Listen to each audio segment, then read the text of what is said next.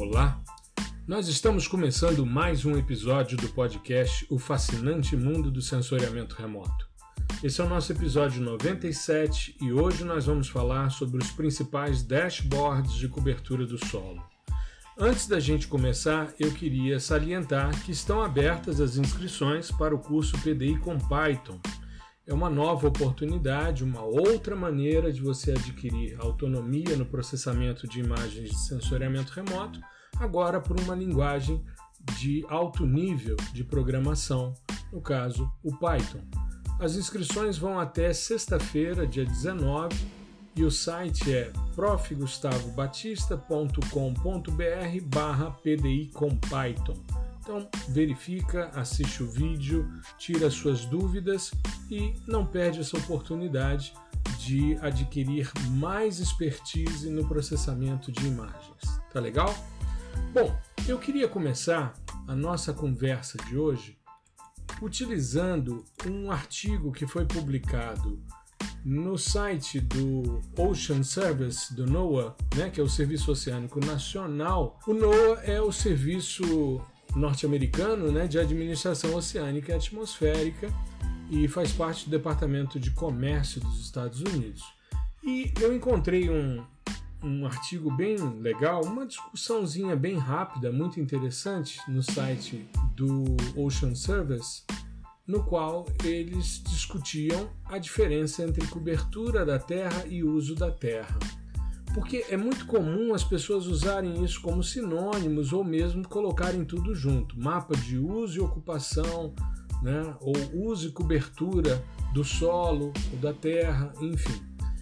E é interessante porque a cobertura é o que a gente consegue ver normalmente por imagens. O tipo de cobertura é o que vai definir se é uma floresta, se é uma área pantanosa, se é uma área impermeável, né, uma área agrícola, uh, enfim, se é uma área urbana, né, coisas desse tipo. E aí você tem, no caso, algumas especificidades que são bem diferenciadas. Agora, o uso da terra é como as pessoas utilizam a paisagem.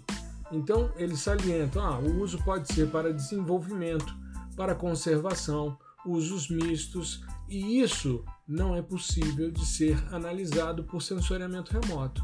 A cobertura, sim, a partir da análise de imagens aéreas ou mesmo orbitais, é possível você avaliar qual é o tipo de cobertura.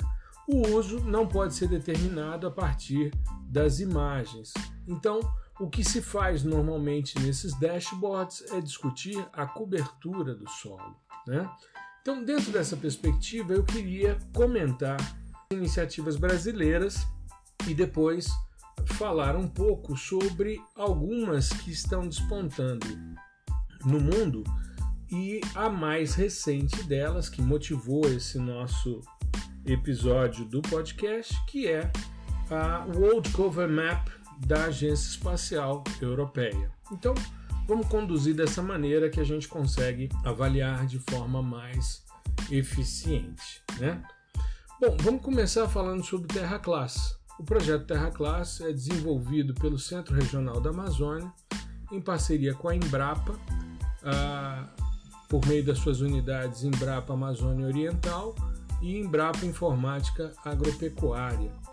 A ideia do projeto Terra Class é qualificar o processo de desmatamento da Amazônia legal, fazendo uma verificação de diversos é, tipos de cobertura que podem estar, é, de certa forma, motivando o processo de desmatamento. Então, eles fazem Uh, fizeram um levantamento de 2004, 2008, 2010, 2012 e 2014. Fizeram um mapeamento para esses cinco, para esses cinco anos, né? E é, as classes de cobertura utilizadas são agricultura anual, área não observada, área urbana, mineração, mosaico de ocupações, pasto com solo exposto, pasto limpo, pasto sujo, regeneração com pasto, reflorestamento, vegetação secundária e outros. é, eles fizeram até 2014 o levantamento para a Amazônia é, brasileira, Amazônia é, legal, né, em território nacional, e fizeram um mapeamento dessas principais classes, basicamente floresta, não floresta, hidrografia, é, desmatamento acumulado de 88 a 2013 e o desflorestamento ou desmatamento em 2014. E fizeram, né, a partir dessas cinco datas, a evolução das áreas mapeadas para cada uma daquelas classes que eu havia salientado, né? e com isso a verificação até fazendo sempre né, a análise dos cinco anos, 2004, 2008, 2010, 12 e 14. Mais à frente surge o projeto Terra Class Cerrado, e inclusive com um portal, né, um, um dashboard bastante interessante, um WebGIS, no qual você tem para a área do Cerrado a possibilidade de verificar as análises tanto no bioma cerrado como também por unidades de federação, os municípios ou mesmo unidades de planejamento hídrico. E o mapeamento está atualizado até 2018. Né? Eles utilizam nesse projeto a vegetação natural primária, a vegetação natural florestal secundária, a silvicultura, pastagem, cultura agrícola perene, cultura agrícola semi-perene, cultura agrícola temporária de um ciclo, cultura agrícola temporária de mais de um ciclo, mineração, urbanizada, outras áreas edificadas, outros usos não observado e desflorestamento no ano e corpos d'água. Então veja, nesse caso do Terra Class, a gente percebe que uso e cobertura acabam sendo utilizados em conjunto. Mas tudo isso que está sendo verificado aqui são tipos de cobertura né, existentes, porque é o que é possível de ser mapeado por uh, imagens de satélites. Uma movimentação bastante importante, também feita em âmbito nacional, foi uma publicação em 2018 com a geração de vários mapas do monitoramento da cobertura e uso da terra do Brasil, 2016 a 2018. Veja, é uma publicação que está disponível no site do IBGE. Você tem né, um livro, você tem um folder e é, ele está disponível em meio digital e bastante interessante porque é feito toda a análise para o território nacional foram gerados mapeamentos né, específicos e a metodologia utilizada é bastante interessante. Eles utilizam é, três bandas do Landsat 8, as bandas 5, 6 e 4, no caso, é, unir o suor 1 e o vermelho, é, fazem um ajuste dessa falsa cor a partir de expansão histogrâmica montam blocos de 450 km por 450 km, utilizando dados do PRODES, máscaras de vegetação, grade estatística do IBGE, dados de cobertura e uso da terra dos anos anteriores. Aí fazem uma interpretação visual dessas imagens, olhe, e utilizam alguns dados auxiliares, como é o caso do Landsat app da ESRI, o SATVEG da Embrapa, o próprio Google Earth, né, a visualização, é uma interpretação visual. Aí é gerada uma matriz de alterações consideradas erros e improváveis, são feitas as correções das inconsistências. A etapa posterior é a compatibilização com o mapa de vegetação do IBGE, depois com os corpos d'água também do IBGE, né? e com isso a geração das contas físicas de cobertura e uso da terra e matriz de mudanças e um outro produto, a geração de produtos para múltiplas finalidades. Então veja, nesse caso o IBGE também considera cobertura e uso como algo que é possível de ser mapeado.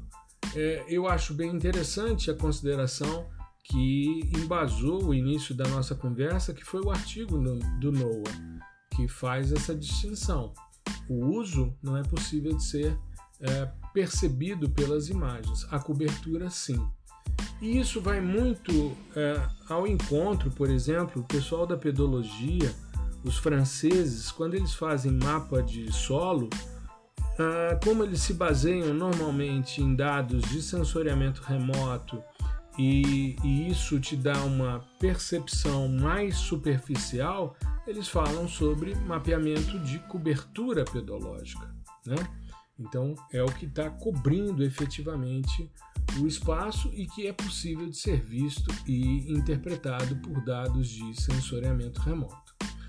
Bom, uh, talvez a iniciativa mais eficiente brasileira e que tem né, uma periodicidade maior e todos os anos a gente está vendo aí atualizações, isso vem ocorrendo desde março de 2015, é o projeto de mapeamento anual do uso e cobertura da terra no Brasil, chamado MAP Biomas.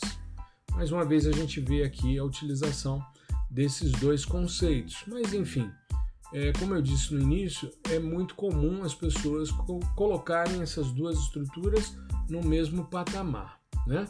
Então, é, o Map Biomas, que está na sua versão 6, faz o levantamento de 1985 a 2020.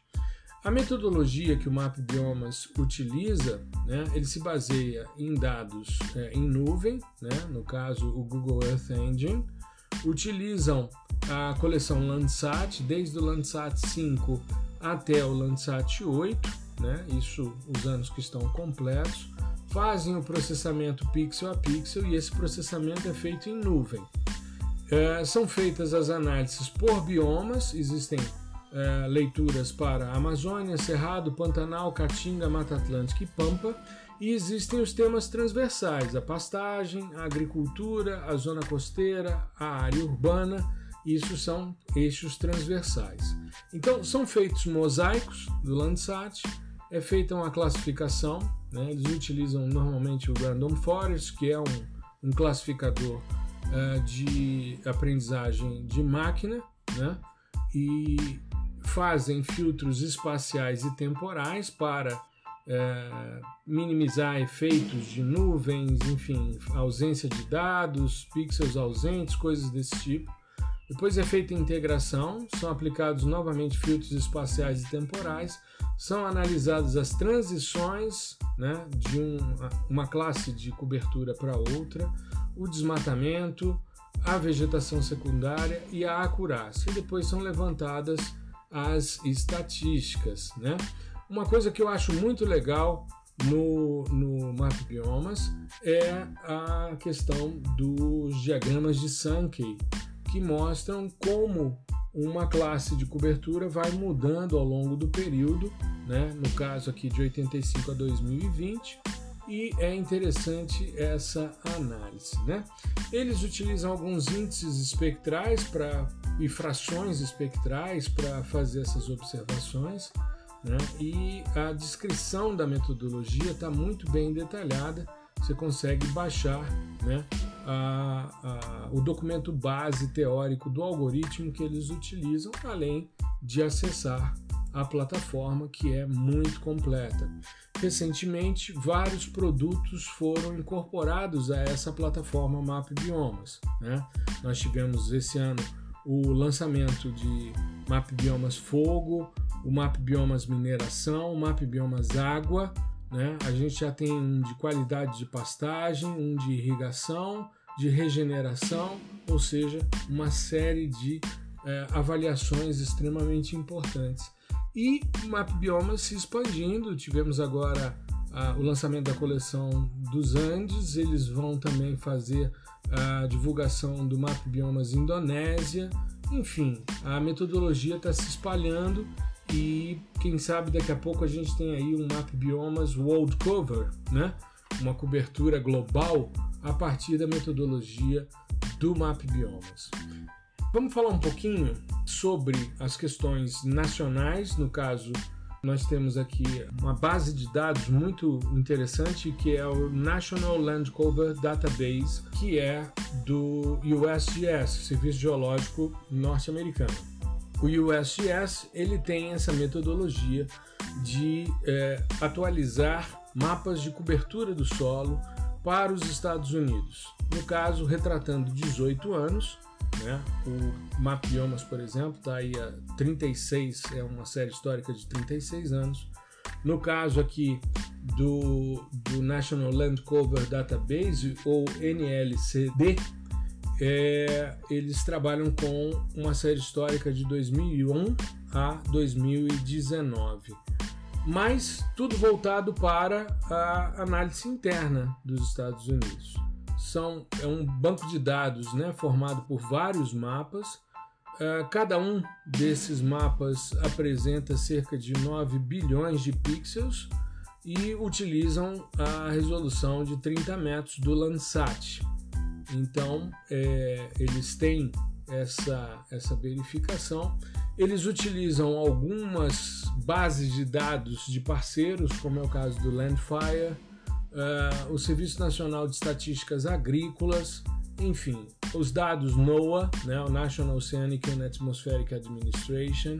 Eles têm um, uma ferramenta de visualização e análise de vegetação, e com isso eles fazem mapas de cobertura e utilizam 16 classes de cobertura para essa análise e chega a um nível de detalhamento bastante intenso. Você tem floresta decídua, às vezes você tem feno, pasto, né, áreas urbanas, enfim, você tem níveis de detalhamento bastante interessantes. Pois bem, nós temos em termos globais três grandes iniciativas que valem a pena a gente ressaltar nesse episódio aqui. Essas iniciativas globais, elas são algumas iniciativas que a gente percebe principalmente na Agência Espacial Europeia e também em empresas particulares, como é o caso da ESRI. Né? O primeiro é o Copernicus Global Land Service, que tem a base Land Cover. Né? Essa, esse Copernicus Global Land Cover, ele faz um mapeamento, ele tem um dashboard disponível para você visualizar e os dados são de 2015 a 2019. Eles estão para o mundo todo com florestas, é, tipos de vegetação herbáceas, wetlands, áreas de solo exposto, enfim, áreas com cobertura de neve, com gelo, corpos d'água permanentes, enfim, tem uma, uma discussão e é global e é bastante amplo, porque a resolução espacial desse projeto é de 100 metros. Eles fazem uma, uma análise utilizando pré-processamento de dados é, Sentinel-2, só que eles utilizam é, uma grade de 110 por 110 quilômetros, fazem as correções geométricas e atmosféricas, depois é feita uma limpeza dos dados por meio de máscaras de status específicos do sensor, ou seja, análise de qualidade dos dados.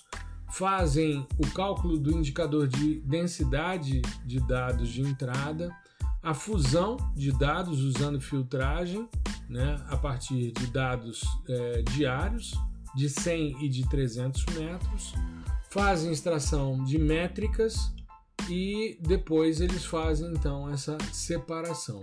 Mas é um, um, foi um primeiro, um primeiro processo, uma primeira aproximação do que seria o mapa de cobertura da Terra global. E foi uma iniciativa muito interessante que a ESA fez e atualizando de 2015 a 2019. Você tem inclusive é, cada ano né, disponível nesse dashboard. Você pode fazer análise de uma classe né, é, única.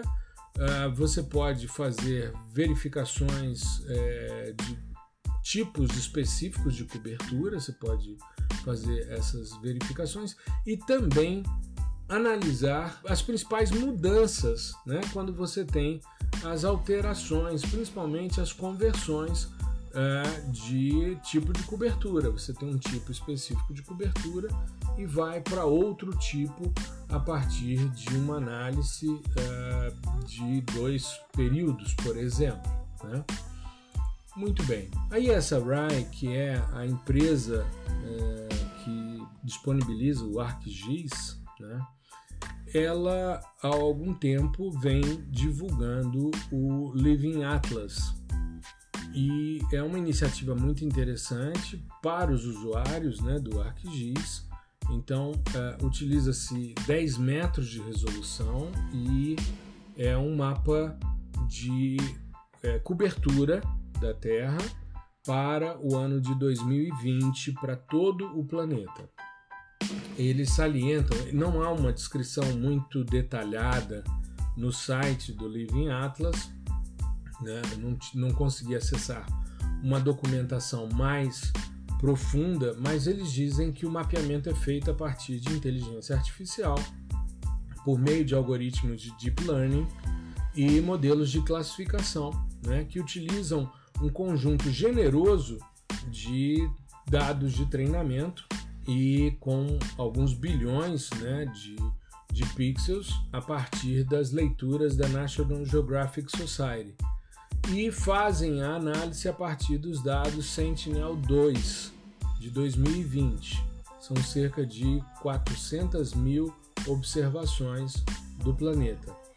E a saída então é um mapa da superfície com 10 metros, incluindo tipos de vegetação, áreas de solo exposto, áreas agrícolas, áreas urbanas, enfim, tem uma, uma análise bastante interessante. Eles têm também um, uma possibilidade de fazer a análise da cobertura da terra sob demanda e, pelo que pude perceber, é uma integração né, do, da ESRI com a Microsoft né, e com o Impact Observatory.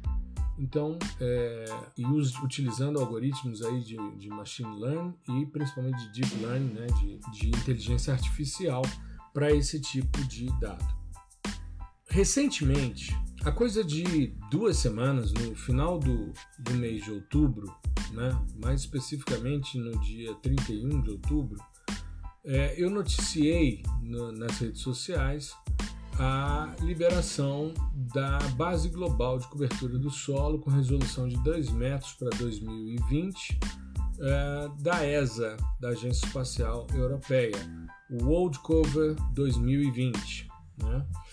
Esse sistema foi uma, uma grande surpresa, uma, uma análise bastante interessante tem sido muito elogiado pelos usuários, principalmente os que estão comparando com dados né, que já têm é, um nível de verificação há mais tempo, como é o caso do próprio Map Biomas.